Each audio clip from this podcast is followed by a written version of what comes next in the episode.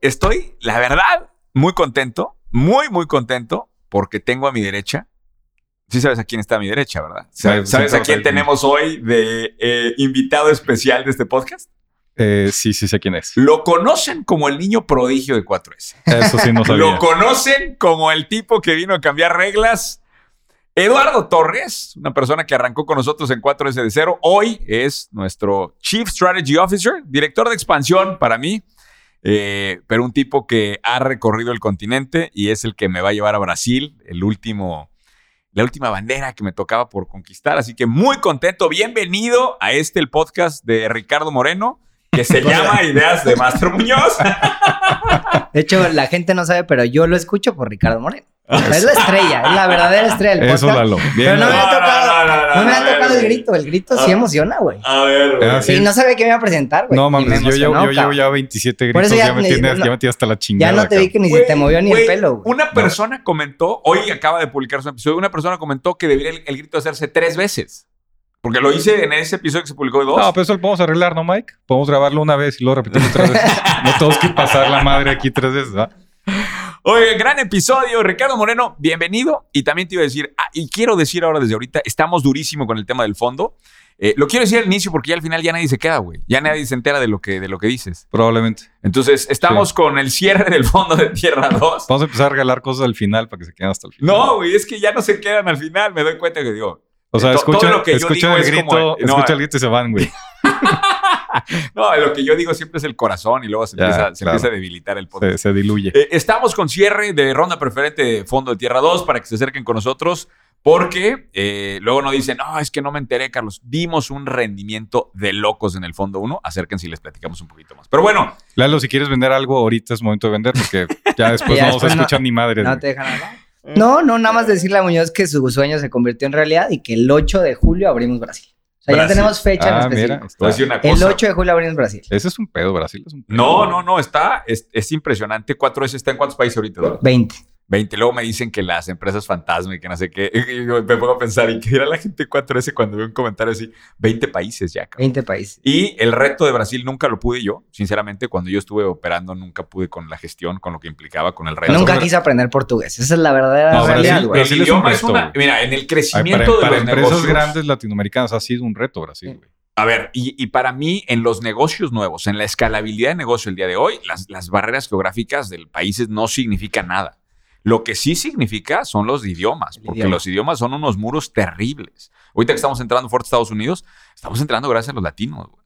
Pero el, el idioma es una barrera enorme y eso es algo que en 4S durante años no lo pudimos resolver. Y a pesar que como mexicano dominas el inglés, imagínate un idioma completamente Por diferente. eso no hay 4S en Chihuahua, ¿no? Allá somos francoparlantes. Espérate, espérate, si Adrián Hidalgo allá, nuestros socios de Tijuana, se opera. Es que ¿A no poco tiene, Adrián opera no tiene No suficiente Adrián escala Chihuahua para tener una oficina de 4 La S. opera se la opera, se de opera de Tijuana. Opera la oficina de Madrid. Muy bien. Pero bueno, felicidades por Brasil a 4S. Ya. Eh, me gustó el- el- el- la temática de este podcast. Ricardo, cuéntanos un poquito. Ahora, Ricardo tomó la iniciativa, tomó las riendas porque alguien en el comentario dijo que Ricardo Moreno debería moderar. Y tomó la iniciativa, me gustó, güey. me, encanta cómo él da la vuelta a todo. Te dio hueva preparar la lista esta semana, güey. No, Entonces- me gustó que una, una persona comentó de que, ay, Ricardo debería moderar. A ver, cabrón, a ver si es cierto que tan Ya chingón. moderé uno, güey. Cuando ¿Eh? estabas, cuando estabas en tu retiro espiritual en Ah, Tailandia, sí, yo moderé casi, ese. Casi güey. no tuvo views ese. Cero views. Perdimos nuestro liderazgo en Australia. ese No, día. ese, es- ese nunca lo vamos a perder. Nunca. Échale, entonces, ¿cuál es la idea del podcast de hoy? la, idea, Porque- la idea del podcast hoy es, eh, y te platiqué en la semana que me gustó analizar el portafolio de Andreessen Horowitz, que es un, es un fondo de capital privado de VC muy grande. Eh, Explica, hecho, explica primero qué es VC, o sea, porque, güey, hay, gente, hay raza que va a decir, nunca he escuchado Son- a Andreessen Horowitz. estos son fondos que esencialmente invierten en startups. En, no estoy, eh, entiendo que, de hecho, Andreessen Horowitz invierte en distintas etapas. Acuérdate que hay presemilla, hay semilla, Sí. crecimiento, series. Sí. Ellos invierten en distintas fases de emprendimiento. Y yo creo que es, es el fondo que todos los fondos quieren ser cuando sean grandes. güey. O sea, tú ves un fondo chiquito le dices, fondo, ¿qué quieres ser cuando crezcas? Te dice, quiero ser Andreessen Horowitz. Y eh, también hay que reconocer, ellos han tenido de los unicornios. O sea, Es- tienen una es colección que lo- de unicornios es lo, que lo hace, es lo que lo hace un gran tema. Por ejemplo, a ver, los activos administrados, es decir, lo que tienen en la panza, son más de 16 billones de dólares. Y siempre somos un país de referencia, eh, Belice en este caso, para que se den una idea, esto es ocho veces el PIB de Belice. De ese tamaño es, güey. Es ocho veces el PIB de Belice o más o menos la mitad del PIB de, de Chihuahua, por ejemplo. Eh, ¿Crees que pero- nos escuchan en Belice, güey? No hay internet en Belice, güey. No hay internet. No seas culera, güey. Van a llegarte los comentarios Ah, después, güey. pero pues, a Saludos a toda la comunidad emprendedora de. Belice. Saludos a toda la comunidad emprendedora de Luego, Belice. luego por ese tipo de comentarios, cuando Sí. llegamos a Belice a operar, güey, nos odian a los Exacto, mexicanos, güey. exacto. Y No, cuatro veces tiene que ser el doble trabajo, Pero, cabrón. pero es- los comentarios de hate de Belice van a llegar como por ahí de noviembre, güey. Porque el Por el podcast, as- el podcast les llega en cassette, güey. Y luego después mandan telegramas, güey. No, no, sal- saludos a los manos de Belice. Un fuerte abrazo a todos ellos. Lo que, lo que hace un fondo exitoso, como bien dijiste, son los exits. Y, y estos cuates han hecho muchos y muy buenos. 15 IPOs, es decir, 15 ofertas directas en bolsa. Un, un DPO, que es una oferta pública directa. Y 73 adquisiciones estratégicas. Así, lo más, lo más sonado, Facebook. Ellos estuvieron con Facebook y salieron con el IPO. Eh, invirtieron en Groupon, invirtieron en Pinterest, en Instagram, que después compró Facebook, y en Skype, que compró Microsoft. Eh, ahorita en la panza tienen, tienen 276 empresas, entre ellas así algunos nombres interesantes. Está Clubhouse, está Rappi y está Roblox. Nada más para que te vayas dando la idea de qué tamaño son estos güeyes, ¿no? De hecho, para los fans del podcast, en el episodio 3, tú mencionaste una de las frases más famosas de Mark Andreessen, que es uno de los fundadores de Startup is eating, software is eating the world. Software is in the world. Exactamente. Sí. Entonces, y aparte, otra segunda referencia para que vean qué tan relevante es esto, porque ya salió dos veces en el podcast de Ideas de Master Muñoz. En el episodio donde hablamos de las 20 startups que más lana levantaron, hablamos de Kasai, una empresa mexicana que tiene departamentos boutique en la Ciudad de México. Es el Airbnb de nicho en la Ciudad de México y está en el portafolio de, de, de Andreessen Horowitz. Impresionante. Es un, es un fondazo, güey. O sea, por eso te decía, es el, Ahora, le mete las diferentes fases ellos. Entran a las Sí. diferentes fases. Ellos hacen rondas, o sea, vaya, ellos son un administrador de fondos, hacen rondas de fondeo, vamos a hacer la presemilla, vamos a hacer semilla, vamos a hacer growth, este, vamos a hacer series, etcétera. El ¿no? fundador viene de una historia de Silicon Valley, ¿verdad? Si no me equivoco, eh, ¿te, te sabes la historia del fundador? No, Ahorita, si no me equivoco, esto viene desde la época de Netflix. el fondo nació el 2009, es lo que sé. El fondo como, como tal, ¿no? Eh, obviamente él nació antes, me imagino. Digo, es una No, me refiero a que de dónde venía. A ver, ah, síguele, síguele ahorita, ahorita, porque estoy No, de hecho ya se me acabó el discurso, pero, pero yo sí quería decir mucho que, y por eso hice el ejemplo, pues es literalmente el bombero o el policía de, de los fondos. Todos los fondos quieren ser como ellos, güey. O sea, literalmente. Y, y, y yo quería que este, este fuera un ejercicio donde revisamos, son 276 empresas las que tienen la panza ahorita, revisamos un poquito menos de una tercera parte y traemos algunas ideas que nos gustan. Yo creo que da para tres, cuatro episodios y, y seguir viendo otros fondos. Y yo creo que este ejercicio que hicimos nosotros aquí y que vamos a transmitir, lo tiene que hacer cualquier emprendedor. Oye, ve a buscar los grandes fondos que están viendo, qué, qué nicho les gustan, qué tendencias están buenas y agarra ideas, güey, porque mucho se trata a veces de tropicalizar a tu geografía. Sí. Entonces yo creo que es un ejercicio que lo vamos a hacer ahorita, pero cualquier emprendedor que esté buscando ideas debería hacerlo. güey. Es, es una gran línea. Y sí, fíjate, Mark Lowell Andreessen eh, viene eh, de ser eh, el, el cofundador de Netscape. Mm. O sea, fue su primer papel. eh, y luego de ahí se volvió, o sea, prácticamente vende la compañía Hewlett Packard, vende algunas compañías y luego, ta, ta, ta, vende, tiene un par de exits él. Y luego entra con Facebook y se vuelve de la- del, del, eh, del board, se vuelve del consejo de Facebook. Y bueno, ahí explota. Y creo que pues después de la salida de Facebook, güey, le confías lo que quieras, ¿estás de acuerdo? no, bueno, y nada más Pero, Facebook, pero qué sea, interesante, qué interesante que venga. O sea, estos son los viejos jugadores de Silicon Valley de toda la vida. Es, es- ese.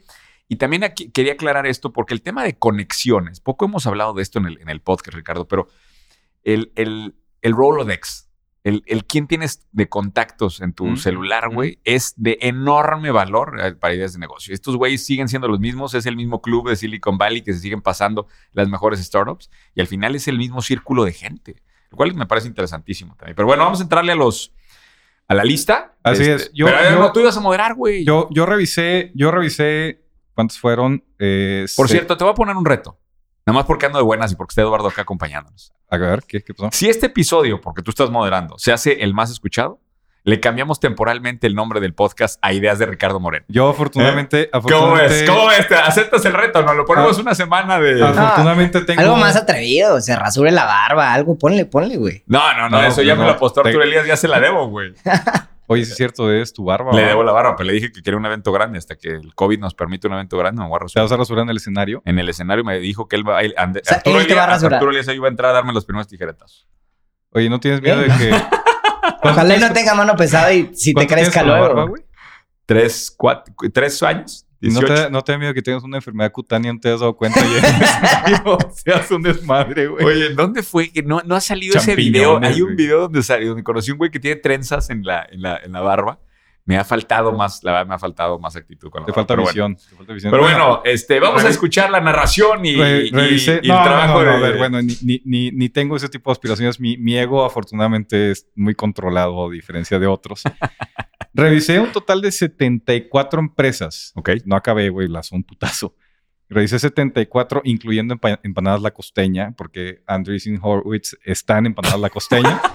Eh, eh, Güey, deja hasta de ahí difamar de Andrés. Luego esto se hace viral, güey. Luego van a decir que yo no... y seleccioné unas que les pasé ahorita bien rápido y me gustaría que vayamos viendo cada una y pues veamos de dónde están los nichos, dónde está la oportunidad, ¿no? Venga. La primera me gustó, se llama All Day Kitchens. Y All Day Kitchens me gustó porque justo en el episodio que acabamos de grabar hablaste de los restaurantes de Tesla, que no sé si va a salir antes o después de este, pero hablaste de eso y yo te pregunté que si qué le dirías a Elon Musk de que se está metiendo en negocios pendejos, ¿no? Y me gustó este porque esencialmente es una plataforma para desarrollo de restaurantes en su formato delivery. Es decir, un poco es descuélgate de las plataformas tradicionales de Uber Eats, eh, Rappi y todo, y te ayudo yo a, A que vayas directo. a montar tu, Mm. tu- tu plataforma digital. Entonces me, me gustó, pues no sé, no sé cómo la ves, no sé qué opinas o qué ángulos ves ahí, ¿no? Me encantan estas plataformas que te posibilitan a emprendedores. Digo, lo mismo fue Shopify. Este es- supongo que es el, el pitch, es un poco el Shopify de los restaurantes. El, el pitch literalmente es Empowering Restaurants. Claro. Literal. Y yo me acuerdo mucho, lo conecté cuando estuvo Checo de Boca Negra, que dijo Checo, el mayor valor que se lleva Rappi y Uber Eats es la información, los datos de a dónde voy, quién está comprando, en qué geografías, en qué zonas me están comprando. Y estos güeyes literalmente te están regresando esa data te están armando la plataforma para regresarte esa data. Pero me sorprende cómo estas, estas, estos negocios no son tan complejos porque estás buscando a los, estás buscando pocos clientes de alguna forma para detonar. Me gusta, ¿te acuerdas aquella, aquella empresa que analizamos de renta de cabañas? Que utilizaba una especie de Shopify también para, como tipo un Airbnb, que era un potenciador de, de, sí, sí, sí. de rentadores. ¿Cómo se llamaba esa plataforma? No me acuerdo, pero hay, hay varios casos. Está Shopify, está esta. Edu Musali nos hablaba también de, una plata, de crear una plataforma para potenciar a trainers. O sea, creo que hay una línea de cosas que te permite. Y a mí, por ejemplo, cuando llegó el tema de Kajabi, Kajabi es la plataforma con la que nosotros damos cursos, Mm. solucionó una cantidad de problemas para mí, porque antes de Kajabi este, era un lío programar todo lo que hacíamos. ¿no? Entonces, para mí, este es un, es un gran acierto porque todo lo que genere negocio para otros emprendedores es muy fácil de conectar, ¿no?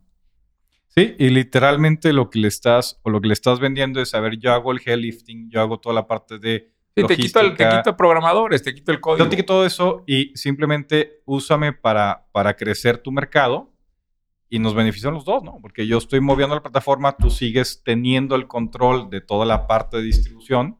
Simplemente soy un partner tuyo tecnológico en este tema. ¿Esto ¿no? ya está jalando o está apenas en, en beta o esto en qué etapa está? Esto, según yo, ya está jalando. No, no tengo los datos de en dónde está. A ver, déjame ver. Pero te ayuda a programar. Tu tienda en línea no te genera tráfico hacia ella.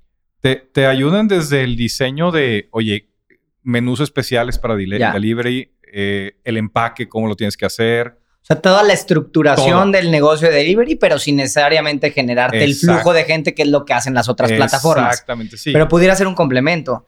Yo tengo un amigo que, se- dos, que, sí. que- que tiene hoy en día, creo que son siete sushis en Querétaro, que se basó en el tema de delivery. Él trabajaba en Rappi hace tiempo. Tenía toda la información de zonas, donde tenía que, que- o sea, dónde se generaba más consumo de, de- de ese producto. Y lo que decía es, llegó ahorita donde ya tiene un front kitchen para el delivery porque ya logró darle la vuelta a que la gente en la ciudad lo conozca, pero en un inicio se lo comía por completo los costos de adquisición que traen esas plataformas que les come prácticamente la utilidad pues en un 80-90% a los, a, a, los dueños de restaurante, ¿no? Muy interesante. Ahorita, ahorita opera en San Francisco, en Chicago y en Delicias, Chihuahua. Son las tres geografías que tiene. y ya tiene una lista interesante de, de restaurantes. Güey, ¿te, ¿te quieres candidatear de presidente municipal de o algo en, en, algún puesto político en Chihuahua? ¿Por qué tenemos que hacer promoción del estado de Chihuahua porque cada pinche es, episodio? Porque el amor a la tierra no se puede ocultar, Muñoz. Esa es la respuesta así tangente. ¿Vas a otro? No, no, ¿Tienes nada algún más, comentario eh, ahí? Sí, bueno, nada más un comentario de cierre, digo, no, para no alargar esto tanto, pero eh, interesante el, el, el, enfoque, sobre todo que te dicen de quitarte el tema de inversión también. Mm. Hablan, mucho de, hablan mucho de quitar el tema de inversión. Pero vamos a darle porque si no nos va a dar tiempo, Sí, ya es- vamos muy es lentos. literalmente es crece la geografía, no crece el overhead. Exacto. Esa es la idea, ¿no? El que sigue me gustó mucho y, y me gustó porque es un tema que hemos platicado más de una vez. Eh, todo este tema lo, lo platicamos en el episodio, si no me equivoco, cuando estamos en Guadalajara. eh, hablamos de Imperfect Foods y todo este tema de todos los alimentos que se pierden en la cadena de producción y distribución e incluso en las tiendas. Y es una empresa que se llama Appeal, A-P-E-L. Y esencialmente estos cuates están haciendo, eh, vamos a decirle como cubiertas, como en cera para verduras, para frutas, basados justamente en, en las semillas, en las cáscaras de otras frutas. Entonces, ¿qué es lo que hacen de esta forma? Le dan una vida de anaquel y de pues, una vida útil a los alimentos más larga. Y lo que están buscando justamente es evitar esta pérdida de alimentos, que pues es un tema importantísimo, ¿no? No, y el tema de costo, porque los costos logísticos en los alimentos son todo, Ricardo. No, no lo vemos en Latinoamérica, pero aquí es donde entra mi historia del... ¿Te, te cuento mi historia del aguacate? Eh, tu historia del aguacate. Ah, esa Hay- es una gran historia. ¿Hay, hay- hay Cuéntale, tiempo? cuéntale, ¿Hay tiempo? Estaba, digo, lo, hora, lo güey. voy a dar la versión rápida, ¿no? Estábamos en Copenhague, mi esposo y yo, y le digo al concierge del hotel que me mande al, al restaurante más chingón, ¿no? Entonces me mandan al restaurante más chingón de Copenhague un menú de, creo que eran 13 tiempos. Y bueno, reservación, un lugar espectacular, ¿no? Eh, y empiezan a, a servirte, ya sabes, ¿no? Todo un protocolo y uno, dos tiempos, todo delicioso. Y nos dicen, nada más que por favor no se vayan a llenar porque el tiempo número 11, porque después eran dos postres, 11. es el extraordinario, ¿no? O sea, te dijeron, usted pagó por el 11, El 11 es el, es el, es el le voy a platillo- dar 10 de mierda, pero el No, 11 te- te- ya sabes que te dan pedacitos, ¿no? Picadito, pero te decía, no, es que el, el platillo número 11 le va a volar el cerebro. Imagínate, ¿y cuánto tiempo duraron esos 10, güey? Porque la expectación debe haber sido brutal. Era. Va y, constru- y te van increciendo, y luego en el, en, el, en el tiempo número 10 nos traen una cosa esta para que te limpien el paladar. Para prepararte Para preparar Claro. para el momento, ¿no? Claro, Entonces, claro. el build-up fue brutal. Llegan con. Y no te, te cambian manteles. Claro, claro. todo, no, sí. fue todo un protocolo. Llegan con, con dos platos cerrados. Con guardaespaldas. Eh, algo así. Llegan con dos platos cerrados, nos lo ponen y de que abren, abren la, el- la tapa y en ese momento el mesero de que. Y para nuestro platillo final, avocado from Michoacán. De Michoacán, México. güey. Por Dios, güey. Era, Era, un aguacate. no- era rodajas de aguacate con un poco de caviar arriba. Ese era el platillo principal de la noche. Bueno, eso sirve en el Puyol y te lo venden. Espérame, espérame. Güey, o sea, digo, era pleno invierno. Pleno invierno en, en Copenhague era febrero, una Güey, cosa pues así. no seas mamón, cabrón. O sea, conseguir un aguacate, un aguacate que pudieras comerte en Copenhague en esa temperatura, güey, era irreal. ¿Y pediste tortillas o te los chingaste así? No, güey, lo, lo vi y dije, no mames, esto, mis hijos se comen cinco tacos de aguacate al día, cabrón. Pero bueno, a lo que voy yo con esto es que no tenemos el contexto del valor del produce, del valor de todo lo que son alimentos, porque afortunadamente en climas latinoamericanos tenemos muy buen acceso a, a- a frutas, somos productores de frutas y verduras. De hecho, pues ahí en Irapuato, güey, toda la ¿Sí? zona de, de frutas, güey. Nosotros producimos espárrago en la familia. Mucho. O sea- Para que te des una idea, nosotros lo vendemos a 2 dólares el kilo. A 2 dólares el kilo. De eso nos quitan el 30-40% que es producto que no califica para stand ni en supermercado y menos en Estados Unidos. Y solamente te pagan eso. Y de eso ellos lo venden en valor anaquel pues a 200 pesos, 250 pesos el kilo. O sea, vale 150 pesos, 450 gramos O en el súper. Y les costó dos Mira, dólares y a nosotros la les sangre costó de tus manos. cabrón. 40 centavos, digo, cuatro- 40 pesos mexicanos, güey, eh, y te quitaron el 30% de waste. O sea, Yo creo- ya el producto a ellos, a ellos les cuesta y el resto es eso, costos de Pero lo interesante acá es que si con esta cosa de piel le das más vida en aquel, te puedes dar el lujo de mandar a geografías más lejanas en donde te De pueden, me- te pueden pagar mejor tus... tus- Que, que el espárrago ese es todo el problema. A No, o sea, no hay manera de conservarlo. O sea, tú no lo puedes congelar, se echa, o sea, se echa a perder. No lo puedes mantener demasiado tiempo porque se nutre de agua por adentro. Entonces, el espárrago te lo tienes que comer en dos semanas, si no, ya no funciona. De que lo cortamos dos, tres semanas, si no, ya no funcionó. Márcale a los de no hay manera. güey. Márcale a los de Appeal. No, y, y a mí me Aquí gustó vienen mucho unos el caso. ¿eh? Para que- los espárragos. A mí Para- me gustó para mucho el caso porque eh, pues Latinoamérica somos productores agropecuarios claro. muy fuertes y Urge a alguien en Latinoamérica que se ponga a hacer esto, cabrón. que se ponga a hacer esto, que rescate lo que acabas de decir, Lalo. Oye, todo, gran parte de la producción agrícola no llega al anaquel, no porque esté mala, simplemente porque no se ve bien, güey. ¿Sí? Porque no es, no es la imagen que tienes de la manzana perfecta, güey. Oye, esta es comida en perfectas condiciones que se podría vender y que se queda literalmente tirada, cabrón. Sí. Tirada. Todo eso ¿Qué oportunidad. le de hacen negocio. ustedes a ese espárrago que no llegan a aquel? Nosotros se lo mandamos a la empacadora, entonces nosotros ya no tenemos. O sea, ya ellos Ajá. te dicen, güey. Pensé que ibas a decir, tengo una dieta de espárragos, güey. No, te cuando voy a ir a casa tengo una dieta de espárragos. el güey güey. te dice el 30% no Güey, funcionó y ya no te lo pago. deberías de inventar una dieta basada en espárragos, ¿verdad? E- Pero, Ese na- creo que pero sería nada más nicho. funciona tres, tres meses al año. O sea, yo nada más corto tres meses al año. El resto del año no hay espárragos en México. Bueno, empieza Michoacán, en- digo, empieza Baja, Baja California. California en otro momento y luego empieza Perú en otro momento. O sea, en diferentes latitudes empieza a tener diferentes cortes y entonces hay como nutres al mundo de espárrago. güey. Pero, de- pero lo tienes que traer desde Perú, güey, para que tengas espárrago aquí Me hubieras en traído unos cierta época espárragos de para año. hacer a, a la otra que Se me hubiera echado a perder, güey. No tengo esta tecnología. A ver, échale la que sigue, Ricardo, porque se nos está alargando esto, güey. Pues, ¿qué importa? No ¿Qué- importa. qué No, porque quiero llegar a las 10. Ah, bueno, tú estás moderando hoy, perdón, perdón. Sí, ¿qué importa? Es más, vamos, vamos, vamos a volver a empezar. Vamos a dar un minuto de silencio. No, este, este me gusta para ver qué opina Lalo. Se llama Belong, la empresa. Eh, esencialmente lo que, lo que mapeé muy rápido, esos cuates listan casas o departamentos.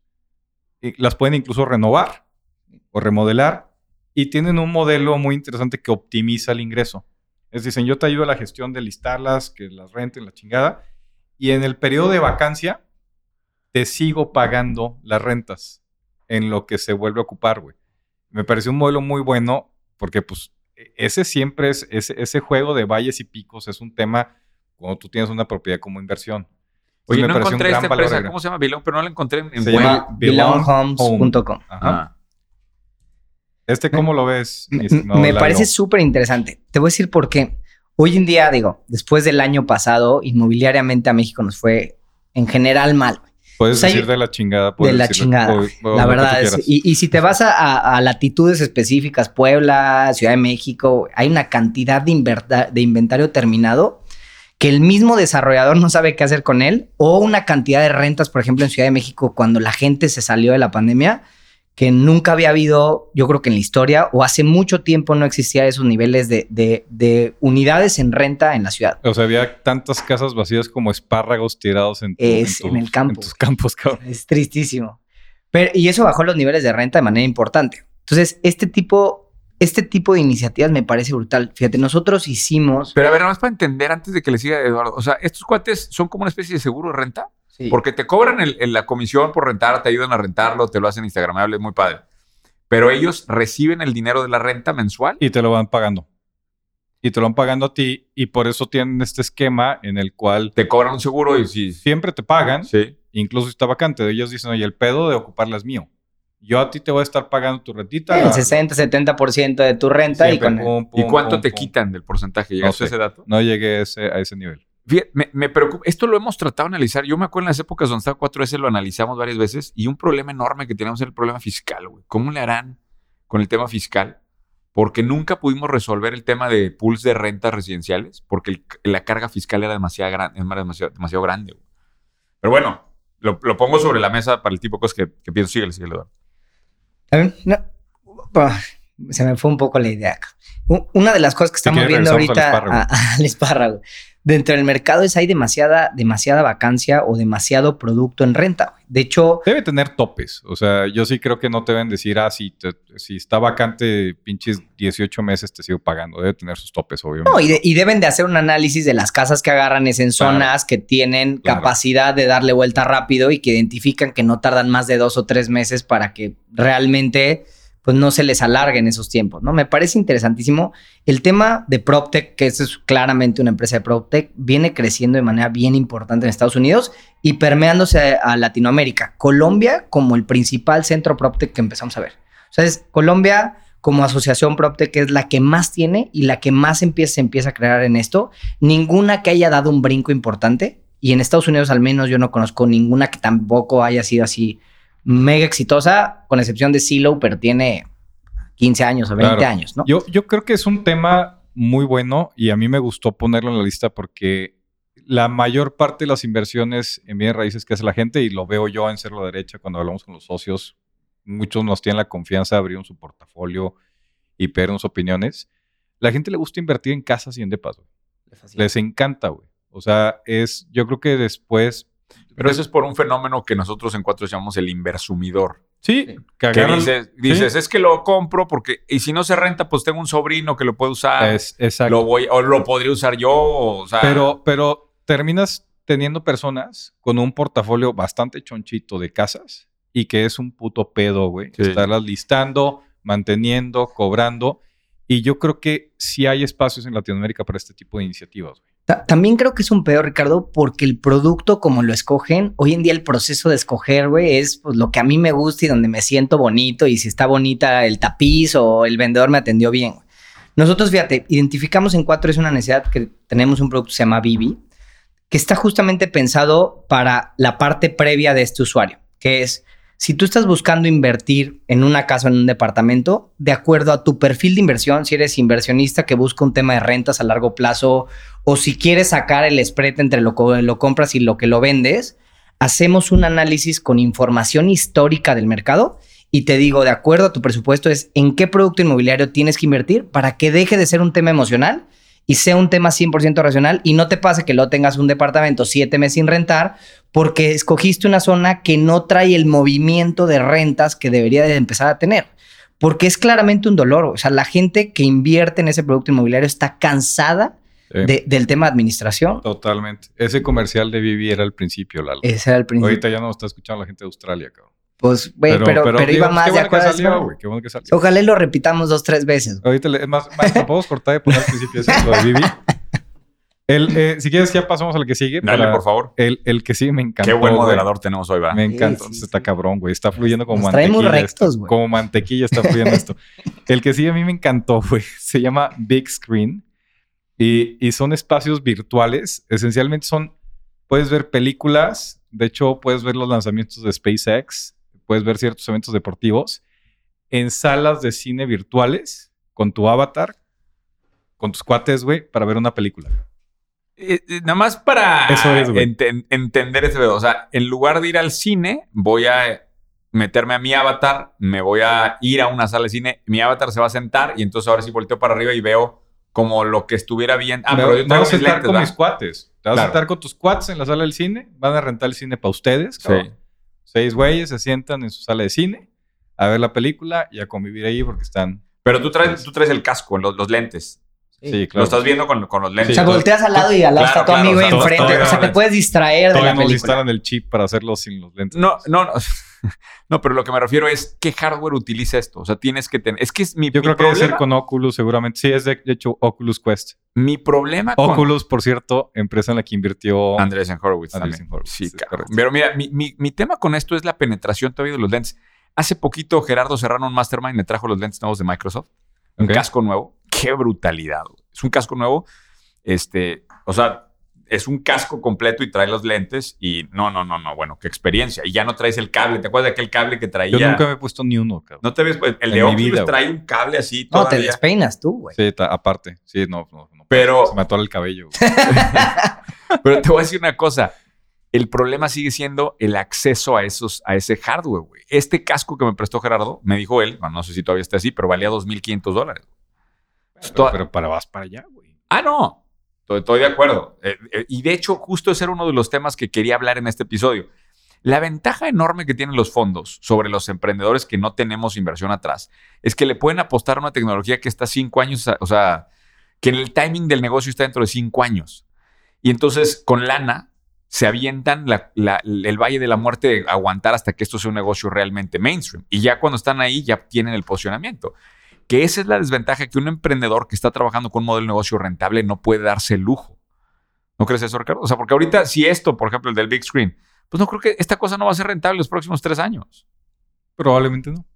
Probablemente no. O sea, estás apuntándole a que cuando llegue ese momento, tú seas El, el punto el big O sea, quieres hacer esto, tienes que subirte a Big Screen. ¿Y será esto la solución para hoy en día que la gente no necesariamente quiere ir a los cines por el te, miedo te de voy la a decir cuál es la solución para que Ricardo Moreno se comprometió a hacer un episodio en hielo. Por cierto, ya, ya me llegó un tres correos estoy preocupado. en el episodio, salió- en el- uno de los hoy, episodios pasados, nos dijimos que si llegaban, ¿cuántos? Bueno, no me acuerdo ni qué Habíamos pero- dicho dos millones. Eso dijimos, dos No, no, de correos. no. Si llegábamos a cierta cantidad de menciones, íbamos a hacer un episodio en Metidos en Hielo. Ya llevamos Y tres. obviamente ya Ricardo Moreno ya, oye, no, es que mira, a mí el hielo me, me baja la, la presión y ya empezamos con... Se me cae Pero pelo, en este caso, imagínate que te pongan la cubeta de hielo adentro de la realidad virtual, te quitas esas broncas. Mierda, llevan cuatro. Por completo. De hecho, ahorita te lo acabo de mandar, güey. Voto, aquí está Eduardo Torres. Voto porque. Ah, Bueno, pero me interesante, gustó, me interesante. gustó, me sigue. gustó. ¿Esto ya que- está jalando? Sí, por cierto. sí, ya, ya, está jala, jalando. Estoy ya jala, estoy- De hecho, todas estas. Oye, ya ¿y podemos hacer una, una, una reunión ahí en Big Screen y invitar a los, a los podcasters de acá de Ideas de Master Muñoz? Ah, Eso puede ser. De Nada hecho- más que tienes que invitarle a todos el casco de 2500. Te voy a decir una cosa. Ayer hice un Twitter Space, Ricardo. ¿Qué es Twitter Space? Ay, por favor. Sí tengo Twitter, sí tengo Twitter, pero no sé qué es Twitter Space. Bueno, ¿cómo no te... Es que, híjole, no puede ser que estamos tan atrasados. Cabrón, yo estoy jalando, güey. A ver, Twitter Spaces es la versión como de Clubhouse. Es audio en vivo, pero dentro de Twitter. ¿Ok? Es una, es una especie de Clubhouse. Salas de audio, igual, Salas de audio, sí. audio en vivo.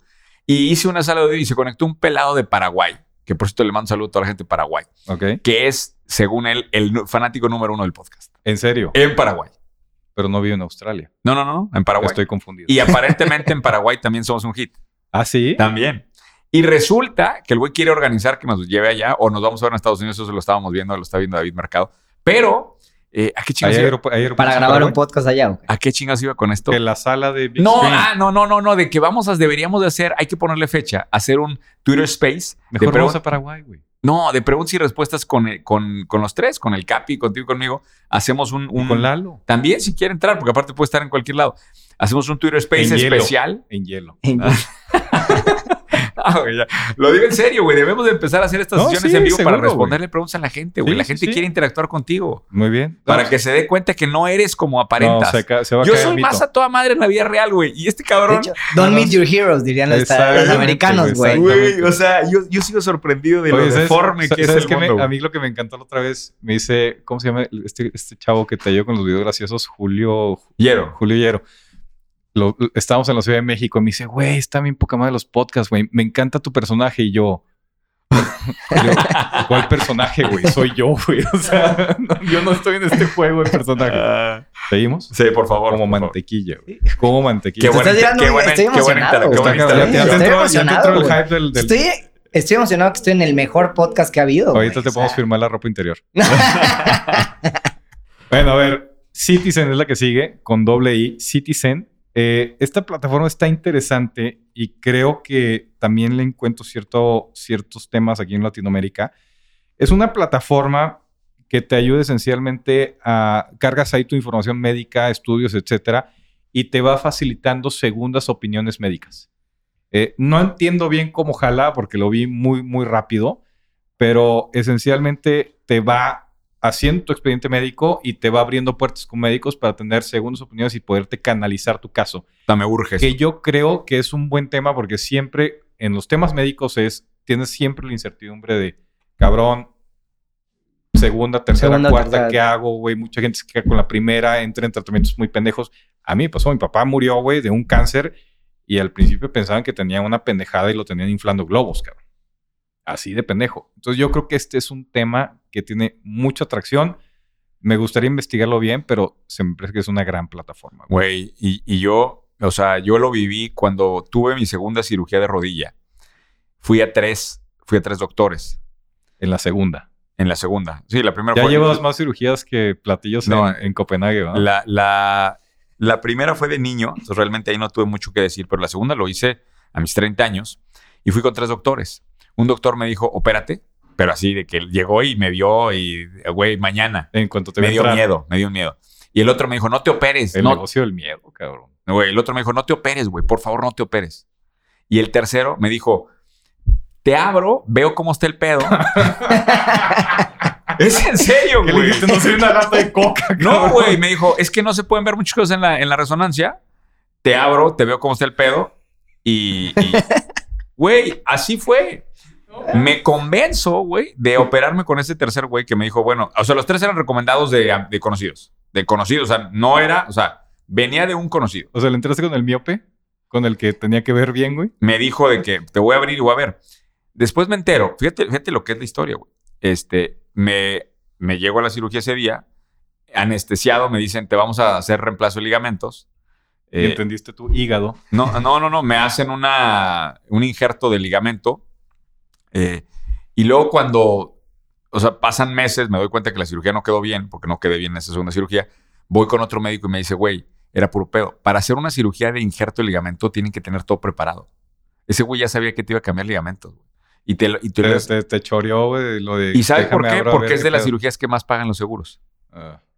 Bueno, hay un... Hay un Eso, güey, puta, cuando me dijeron eso, haz de cuenta que Sí, me te está... sientes robado. No mames, pero de una manera, güey. Ahora, ahora, ahorita traigo otra vez dolores muy graves en mi rodilla. Ya me volví a hacer otra resonancia. Y voy a ir ahorita, mi meta es ir a cinco doctores, que por cierto, si alguien quiere recomendar a algún médico traumatólogo de rodilla, ¿sí? Que vea mi caso, güey, se los agradecería un chingo. Porque, pues otra vez hay el miedo. O sea, hay uno de los doctores me dijo, otra vez hay que meterte a operar, güey.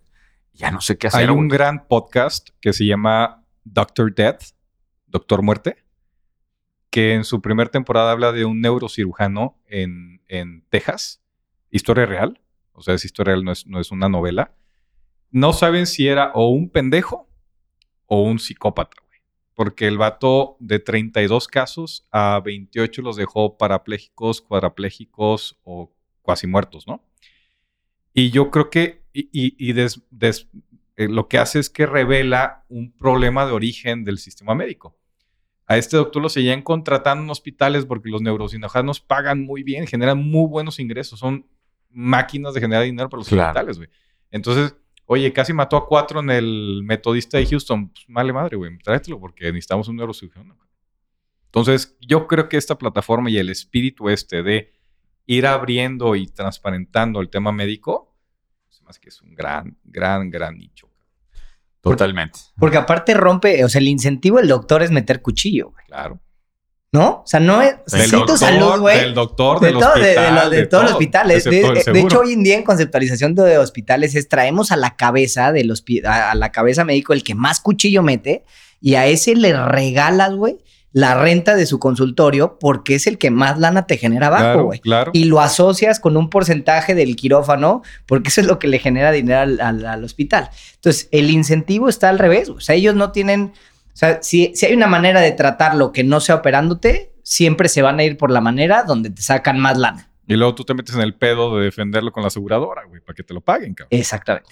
Es, es un gran tema y yo creo que es un gran nicho. No sé bien cómo jala Citizen, pero si alguien está en este tema, le suena este nicho, yo creo que vale la pena que lo estudie y creo que hay un espacio interesante. ¿no? Y, y hay que hacer una startup mexicana que se llama Cuarta Opinión, güey. Yo fui con tres doctores. Pero y- dijiste, dijiste que tú querías cinco, porque no se puede llamar Ah, quinta bueno, opinión. quinta opinión. Sí, tienes razón, quinta opinión.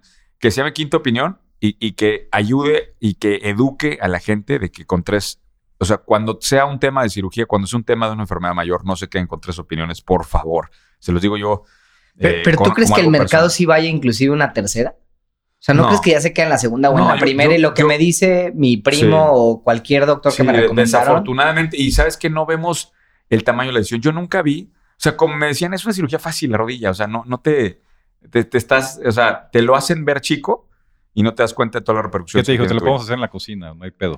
Me dijo, ese día sales, estás en tu cuarto. El Es día- más, ni hace anestesia, dos es con días- hielo, güey. O sea, en dos días estás, o sea, como que te lo pintan tan fácil, porque obviamente lo que quieren es seducirte a la cirugía. Claro. Y ya llevas Pero, tres. cabrón. pero otra vez, están desalineados completamente los intereses. ¿Llevas tres o vas por la tercera? No, voy por la tercera. Padre. Podrías alinear perfectamente a las empresas de seguro, güey. Ah, les interesaría muchísimo. Pero muchísimo. Porque quitas mucho el bias este del incentivo encontrado. Exactamente, güey. Es un Ah, sea, ese podría- es buen es tema. un- podría Es un ser, eh, o podría sea, ser financiado por las el empresas gran de seguro. capitalista de tu Buena idea estado, güey, podría ser la empresa de seguros, güey. Nada te Decirle, sacamos del mundo los espárragos y Puta, te salen ¿Por qué, ideas cabronas. por qué crees que es el chico maravilla de 4S, El chico maravilla de 4S. El chico maravilla. Síguele. Transición mantequilla, vamos a el último tema, que son dos empresas, de hecho, pero que comparten un poquito este, el ADN. Si vamos bien tiempo, o volvemos a empezar la primera. ¿Vamos bien? Vamos bien. La primera se llama Coma. Te noto un poco nervioso como moderador. No, no, para nada. No. No, estoy suave. Eh, Estoy suave, estoy suave. en los comentarios, por favor, déjenos ver si preocupó- me Ricardo preocupó- Moreno. Me preocupó ver el cuarto correo de métete al día. Sí, sí, sí. Si notaron un poco nervioso a Ricardo Moreno como moderador, por favor, déjenlo en los comentarios. No, para nada. Este, Y encantado de, de moderar este episodio. Eh. Se llama coma.ai y, y me encantó porque dice... ¿Cómo es doble M, no? Coma WM es, es un open source software eh, que está diseñado para mejorar todo el tema de driver assistance. Y la frase es, es el Tesla Autopilot para tu Toyota o tu Honda. Güey, eh, estoy sorprendido. Déjame decirte una cosa. Recientemente un mastermind se llama Pepe Leal de Chevrolet Industrial. que le Claro, mando de Querétaro. saludos. Este, pues básicamente me enjaretó una Suburban. Este, me- Yo tengo una historia muy buena de eso, güey. a ver, pues, que- o sea, X. El caso es que, eh, bueno, a ver, cuenta la historia, güey. Sabes que se compró la Suburban. Sí, sí, sí, lo vi. Y, y- y lo veo y le digo, güey, ¿por qué vergas te compraste una Suburban? Tienes, tienes una agencia de autos en tu, casa, cabrón. Me dice, no, es que me voy a ir de vacaciones, güey. Entonces necesitaba una camioneta. Le digo, cabrón, yo cuando me voy de vacaciones me compro un traje de baño, güey, no una Suburban, cabrón. O sea, Ay, bueno, el punto es que acabé con una Suburban. Este, muy chingón la camioneta, por cierto. Y estás manejando, güey. Venía del aeropuerto de regreso. Y las, le solté el volante porque iba agarrando, no sé qué, guardando la cartera o algo no así. hagan esto en casa, niños. Y, y ya te, ya se, o sea, sin hacer ninguna indicación, ningún botón, eh, se, se acomoda al carril, güey. Y sola se va llevando. Se identifican las líneas O y te sea, aju- para mí, digo, eh, y otra vez con la Tesla lo hemos puesto, activas el autopilot y la madre. Pero trae ya mucha tecnología, este, que estoy viendo que estamos muy cerca de. de- Bueno, es, lo están comprando seguramente Sí. de esto, de coma.ai, este, porque estos güeyes literalmente te ponen un software en tu celular y lo que estás es alimentando, o sea, le estás enseñando al software cómo estás manejando, le enseñas calles, etcétera. Me pareció un gran tema y lo quiero conectar muy rápido con la última, que es CYNGN, que es esencialmente lo mismo, pero para equipos industriales y comerciales. Es decir, este sí es el miedo, güey, de. de. 30% de la fuerza de ventas del mundo, de la fuerza de trabajo, Exactamente. de la fuerza laboral. Y este es un espacio mucho más interesante que el de los la carros, gente, toda la gente que está en construcción, en maquinaria pesada, haciendo la misma labor de forma repetitiva, agarrando el camión, moviendo aquí, pasando acá. Este está cabrón. Este está cabrón. Y que ahí hay mucho capital, cabrón. O sea, cuando te pones a pensar en, las grandes mineras que transportan estos mega camiones donde nada más es ir y regresar, puta, la, cantidad de capital que tienen esa- esas empresas sí pudiera hacer que este software pudiera ser rentable muy rápido. ¿no? Fíjate que, eh, déjame abro la, la conferencia. Di una conferencia recientemente de real estate en el tema inmobiliario. Eh, a ver si puedo encontrar el, el proyecto. Y hay un proyecto que se llama, mira, aquí lo tengo, parece que aquí lo tengo, se llama, eh, vamos a ver, se llama 2505 Bruckner. Es un proyecto de bodegas, es un centro logístico para Manhattan, nuevo. Eh, y lo que me sorprendió es que reducen la carga, o sea, reducen la fuerza humana necesaria para el tema de empaquetamiento y manejo de al 90%. Madres. O sea, ahorita e- este video Es que obviamente ve- no lo van a poder ver. De hecho, yo te voy a mostrar justamente, esta es la página de la empresa que estamos hablando. Es para los que están en audio, es una, Déjame ver. es una imagen aérea de, de un patio de descarga Sí, sí. de un puerto. Y pues va- esencialmente son trabajos es un camión dando vueltas, la grúa moviéndose y es toda esta gente Ahí está, es- mira. va a ser sustituida. güey. Ahí están. Ahorita se van a ver los robots. Estos son los robots que mueven los paquetes, güey. Ese es un centro logístico. Esto es un centro logístico nuevo que ya está en obra. O sea, ahorita se entrega ahorita. O sea, esto no es, parece ciencia ficción porque es el render. Esos son renders, exacto. Estos son renders. Pero esto ya está en obra. Esto se termina este año. Y esto es uno de los nuevos centros de distribución logísticos. Claro, ese está en Cuauhtémoc. Ah, eh, claro, obviamente. Güey, eh, eh, nos iban a invitar a Cuauhtémoc, Chihuahua. ¿Supiste eso? No, no sabía que alguien de la, de la comunidad. Sí, alguien de la ¿Ah, en comunidad. serio? Sí, claro. Fueron a la mentoría de Chihuahua. Mira. Y luego ya no supe qué pasó, que ya no me invitaron.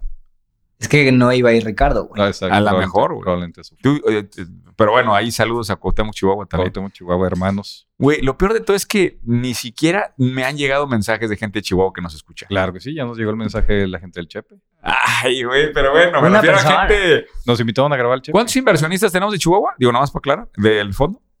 Eh, tenemos en Estados Unidos. No, no, no, no, no en Estados Unidos, en, en la gente Chihuahua. de tierra, o sea, te- o sea, en el, en el, en el vehículo de Estados de Unidos, no en Ah, el de ¿sí? tierra. En Estados Unidos tenemos solo como cinco. Cinco. Sí. Ah, no, entonces sí, saludos a mis queridos paisanos de Chihuahua. Oye, a ver si nos mandan más contactos de allá. Pero bueno, síguele, síguele. Ya se me acabó la lista. Ya es la lista. Oye, a ¿Cómo ver si? Irapuato repunta en la lista del fondo, güey. Irapuato, ¿qué es eso? Eh, Capital del mundo. Ah, ya, la ciudad. O- el obligo, obli- Aquella- ombligo del mundo. Ya. La Aquella- capital aquella del. Bajío. Saludos a los pingüinos allá en Irapuato. La también. capital del espárrago mexicano. Aquí estuvo también tu hermano, estuvo también. Claro, presumiendo. Si se trata de presumir cosas feas, güey, pues presumo crema, Irapuato, güey. No.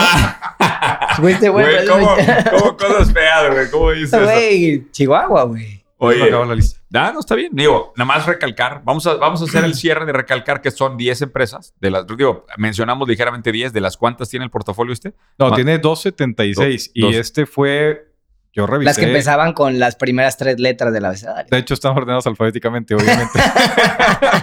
Me fui de arriba para Sí, abajo. sí, O sea, Ah, sí en la C, güey. Yo, Estamos yo- en la C. yo creo, yo cre- de hecho te dije cuando te platiqué la idea, te dije, son un putazo, pero yo creo que el ejercicio es válido, revisar todo el portafolio y ver todas las que te interesan. Yo creo que esto vale para unos tres episodios y es, mete, métete también a otros fondos. Y el que esté Bueno, vamos a ver si la gente quiere seguir con tu idea, Ricardo Moreno, porque Ah, yo sí, creo, sí. yo creo que la gente, te lo dije hace rato, yo creo que la gente quiere ideas más En- fáciles en de, Panaconch. claro, quiere ideas más fáciles de ejecutar y ideas que no requieran tanto capital.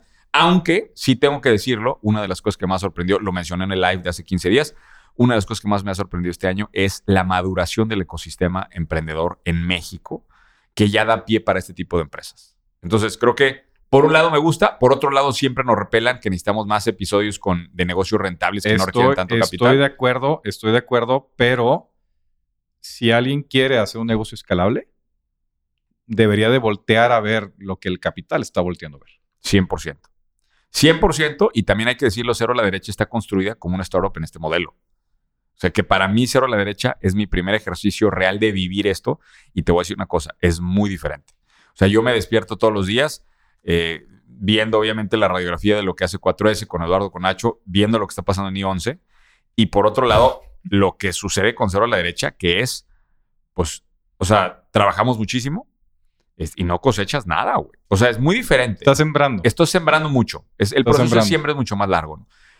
Pero es un proceso de reeducar el cableado mental, güey. Yo estoy acostumbrado a flujo, güey. O sea, no estaba acostumbrado a esto. Es igual flujo, pero del otro signo. es pide, pide, pide todos los meses, nada más, nada más nos manda la cuenta. Ahora, te voy a decir una cosa. No estoy seguro que sea tan fácil ese modelo. Poncho, que va arrancando, güey. Ah, totalmente. O sea, estamos de acuerdo. es, esa es la parte que en donde yo batallo, güey. Y luego en- en- entro en otros modelos. Tengo varios que se han acercado conmigo a, a pedir mentoría. Entre otros, conocido varios. No quiero mencionar porque tampoco quiero decir cosas malas, pero que se acercan con nosotros y nos dicen, oye, Carlos, pues como arranqué sin lana, pedí lana. Ahora soy dueño del 15% además de la compañía. Y pues apenas facturan un poco y ya perdió el, tot- el, el- el control de la mayoría del, equity, güey. ¿cómo, ¿Cómo le respondes al chavo que te dice, ok, me gusta lo que dice Ricardo Moreno, Andrés Horowitz, ya vi el espacio, me gustó lo de Apil, mañana lo quiero hacer para acá, va a empezar a pedir capital. ¿Cómo le hace para no diluirse? O, o sea, ¿cuál sería tu No, recomendación de cierre? No, no te puedes dejar. No, sí se va a diluir, pero ¿hasta qué porcentaje? O sea, ¿qué le dirías a un chavo que quiere hacer uno de estos modelos de negocio mañana, aquí en México? ¿Cuál sería tu recomendación? O sea, no te diluyas a manos de tanto, No, eh, no, busca es que- esto, o sea, que que, eso, que eso es, de hecho, pelea no- una evaluación fuerte, o sea, dame algo, güey. No, no comentamos, no comentamos, de hecho, una empresa que me pareció muy buena que se llama Carta, que está también el portafolio de ellos. Y justamente de la C también. Se fue hasta el último, güey. Para que no le digan que solamente No, sí, huevoneó llegamos- y aventó llegamos- hasta la C, güey. Llegué, llegué hasta, llegué hasta la C, empanadas la costeña. La empresa Carta es una, es una empresa que de hecho justamente hace eso. Te ayuda a, mane- a manejar tus cap tables, las valuaciones, los inversionistas. Te va dando un poquito de advisory. Y yo creo que es de forma natural. O sea, el negocio habría que analizar las estadísticas, pero siempre vas a estar diluyéndote a un cierto nivel. güey. Sí. A menos que la empresa pues no jale. Te voy a dar mis recomendaciones y tú me dices qué opinas. A ver. Primero, no agarren lana en, fon- en, en- en momento semilla. No agarren lana. O sea, te voy a decir por qué. En, en semilla te castigan, güey. Te castigan terrible. güey. Te castigan terrible. Al menos, esa es va mi recomendación, al menos que quien invierta en el fondo semilla sea una puerta de acceso a una siguiente ronda de capital, como lo es Y Combinator, como lo es una de esas aceleradoras extraordinarias. Es que si tomas... espérame. es- déjame, déjame, déjame, doy, doy mis tres déjame- te, te- te A puedo ver. acotar ese. Ah, es que tú eres el moderador. te voy a perdón. acotar ese. Sí, yo puedo decir lo que yo quiera, güey. Se le subió el poder, güey. Esto es una cabrón, dictadura. ya está cabrón esto. Pero está fluyendo como mantequilla. si, si no pides lana en presemilla, el segundo problema, o, o sería un buen, buen consejo, nada más toma en cuenta que el segundo problema es que se hacen cagada los cap tables en esas etapas. Como no pido lana, le doy capital al conserje, al programador, al de recursos humanos, al que me prestó local, güey, al- a todo mundo. Sí. Entonces, un segundo error es abrir tanto tu cap table que ya cuando tienes un buen negocio y toca la puerta un VC te dice, verga, güey, sí, pero no mames, aquí está toda la pinche colonia dentro de la empresa, güey. Pero si la evaluación, o sea, la, la ventaja es que con esa gente puedes negociar con la evaluación que tú quieras. Pones una evaluación altísima, ¿verdad? de tal forma que los, lo que entregues de equity es mínimo, Sí. ¿sí? que haga sentido con una evaluación mucho más adelante y los pateas a todos al futuro. De todos O, que, modos... o que los puedan recomprar a un precio como, como los caps en, en inmobiliario. ¿no? Una salida. Si, si yo llego a un cap de aquí para arriba o si yo llego a una evaluación de aquí para arriba, te puedo sacar sin preguntarte porque te estoy capitalizando en ese momento. Puede ser. Segunda, segunda recomendación, yo creo que voy a dar tres y ahorita tú puedes complementar si tienes más. ¿no? Dale, si quieres, échate cinco. Segunda recomendación es eh, que estén claras las reglas de toma de decisión dentro de una startup de parte de los inversionistas y el fundador.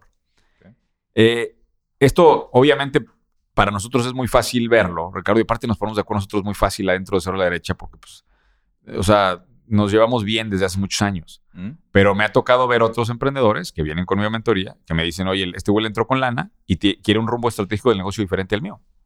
Y como ya perdí yo la mayoría, ya no puedo manejar. Entonces, las reglas, eh, perdemos de vista de que el, el que tiene que ir manejando es el fundador, güey. Y el problema es que cuando llega alguien que trae un capital y que le metió la mayor parte del capital de la empresa, una empresa chiquita, pues empieza a querer manejar él. O más dramático cuando la visión de los fundadores no coincide. Claro. Esto me pasó con una, me- una mentoría que me pidieron de una startup que, digo, no llega ni a los, no sé, 20 millones de facturación y, y otra empresa de 800 millones de pesos que llegó un fondo grande de aquí en Monterrey a, a invertir en ellos con un viejón, un tipo de la vieja escuela, y su rumbo estratégico es para allá y ellos dicen, no es para acá. Y lo secuestró. Pero pues como ese güey trae la mano, pues trae la mayor parte del capital, o sea, y entonces, y en las reglas del consejo todos están por mayoría, entonces empieza a controlar el consejo, pues, se hace un desmadre. Entonces, segunda tip más importante que les dejo yo cuando van a convocar capital en esto es pongan un documento verdaderamente completo, integral, bien pensado, bien asesorado, que dictamine, que, que dicte las reglas de cómo se van a tomar las decisiones estratégicas del negocio porque es muy fácil que pierdan el rumbo estratégico del negocio. ¿De acuerdo? Esa sería mi recomendación, mi segunda. ¿Vamos bien? Vamos bien, vamos bien. Échate Ok. la tercera. Y la tercera, si van a pensar en el tema de capital, vayan a formar la empresa en Estados Unidos. Totalmente. Que se forme una, una corporación Delaware.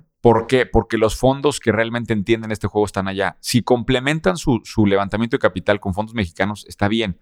Pero todo hagan, hagan el origen allá. Esa compañía americana, no sé cómo se estructura, eh, eh, si esa compañía americana es la dueña de la compañía mexicana o es al revés. No, la mexicana es dueña Yo, de la yo americana. he visto, y- yo he visto de las dos. Y que- son notas convertibles, ¿no? Y toda la propiedad intelectual está allá. Eh, eh, a veces cuando tienes la mexicana, que es mamá de la americana, la mexicana coloca equity y la americana coloca notas. O sea, hay muchas formas de hacerlo. Ahora, y, y esto me lo, me lo dejó muy claro un buen amigo, Gabriel de la Serna, que, que por cierto, acérquense con él, es un tipazo para el tema de, de inversión así. Me dijo, güey, tú tienes que estar viendo en Estados Unidos. O sea, este es el, el- el- ecosistema hasta acá. Eh, me ha sorprendido, por cierto, la maduración del ecosistema en, en Miami. Impresionante. Y es cierto. Tienes que entrar con una visión global si es que estás por el tema del levantamiento de capital. De acuerdo. Y yo agregaría la última, y lo hemos dicho más de una vez aquí, es levantar capital solo por el capital es un error. El capital debe venir de un fondo como estos, alguien estratégico, alguien que te abra puertas, alguien que te agregue valor. El famoso Smart Capital. No nada más la lana. Un buen negocio, una buena idea, va a levantar capital. Te lo aseguro. Pero levantar capital solamente por capital, usted va a meter un dictador allá adentro. Y por cierto, bueno, pues ya eh, formalmente hemos cerrado inversión en dos empresas. Dos, ¿verdad, Ricardo? Estoy equivocando. Espérate. O sea, con Edu y con Chema, o tenemos otra. tenemos otra, ¿no? Tenemos, bueno, te- hemos cerrado. Qué triste si no se eh, acordó del qué, qué triste que, que no nos da la memoria, pero te- Otro güey, te queremos. ce- cerramos, cerramos dos, ya dos inversiones importantes y queremos seguir invirtiendo en empresas. De hecho, algo de lo que Ricardo todavía no quiere hacer, pero yo quiero ir empujándolo un poquito más. Yo quiero empezar un fondo para invertir en estas empresas. Sabemos que el nivel de riesgo es totalmente diferente y sabemos que las condiciones son diferentes. Si les interesaría invertir con nosotros en el tema de Venture Capital, también mándenle un mensaje a Ricardo. No estamos listos, pero queremos escuchar si hay apetito de su parte para este tema y si están cómodos con el nivel de riesgo que eso implica. Pero por nuestra parte, nosotros con capital propio llevamos inversiones en dos empresas, que es Wash y Emberwood. Eh, van a tener por ahí uno de los episodios con Chema también. Y estamos abiertos a seguir invirtiendo en otras empresas para que nos contacten. Mándenle a Ricardo, pero por favor manden bien los datos, ¿no? Te han mandado mucho mugrero. Me man- lo, lo que me mandan, por favor, es un pitch deck. O sea, lo que siempre les digo es, siempre se mandan un correo muy largo, los correos muy largos no venden, eh, tampoco pídame media hora para presentar todas, no me daría la vida, güey. Mándenme un pitch deck, con eso lo evalúo y si es para sentarnos a platicar media hora, ahí sí ya con muchísimo. Chingón. De hecho, estamos evaluando nosotros también Ah, empresa en también 4S. Oye, 4S ha comprado también varias empresas. ya ¿no? llevamos dos. Que los Dos adquisiciones. Dos adquisiciones, gracias al señor Ricardo Moreno, Entonces, que las evalúa, pero ya tenemos dos adquisiciones. Ojalá que las podamos anunciar acá en el podcast también, ya cuando Sí. sean, cuando estén firmadas. No Ya sé si alguna ya la podemos anunciar. Una ya, no. Río Capital, estamos Exacto, ya, de los de Río. ya estamos en el acuerdo. Muchas, muchas felicidades a Río Capital por, por unirse a la familia de 4S. Al cabo, esto nada más lo van a escuchar los de Australia, entonces si es confidencial, no hay pedo, güey. Pues listo, se nos fue el tiempo, Ricardo Se nos fue el tiempo. Para todos los que les interesa eh, revisar nuestro proyecto de inversión de tierra, que manden un correo a ricardo arroba cero a la derecha punto com, cero a la derecha todo junto. Oye, Eduardo, y acá Perfecto. rato me dicen, ¿dónde están los de 4S? ¿Dónde te pueden encontrar? Eduardo.torres arroba 4S Real Estate, ya ponemos apellido porque tenemos más de 200 personas, Eso. entonces, ¿viste, Richard? Eso yo, Pero- yo- pero yo que nos soy puede- Reiki todavía. Nos pueden contactar ahí, este, yo me encargo de toda la parte comercial de la empresa, entonces mándenme un correo y si es de alguna región específica donde tengamos socio, lo canalizo y si no, yo los atiendo. Y ahí en Instagram, arroba 4S Real Estate. Cualquier duda también hay, hay un equipo ahí que Ahí contesta también tenemos un canaliza, ¿no? equipo que canaliza. Chingón, pues muchas gracias. Ah, no, tú das el cierre porque estás moderando. No, no, está bien, tú da el cierre. güey. ¿Eh? ¿Le doy el cierre? Ya, yo Voy a volver a gritar entonces. No, no, no, está bien. Muchas gracias por escucharnos. a todos nos vemos la siguiente semana en. ¿Cómo se llama esta madre? Ideas de Master Muñoz. Ideas de Ricardo Moreno. Ideas de Ricardo Moreno. Porque como fluyó, seguro, güey, cuando lo subamos, esto va a estar en el Estoy tope. seguro que sí. En el Estoy tope. sí. Saludos a todos, especialmente a Australia. Buenas tardes.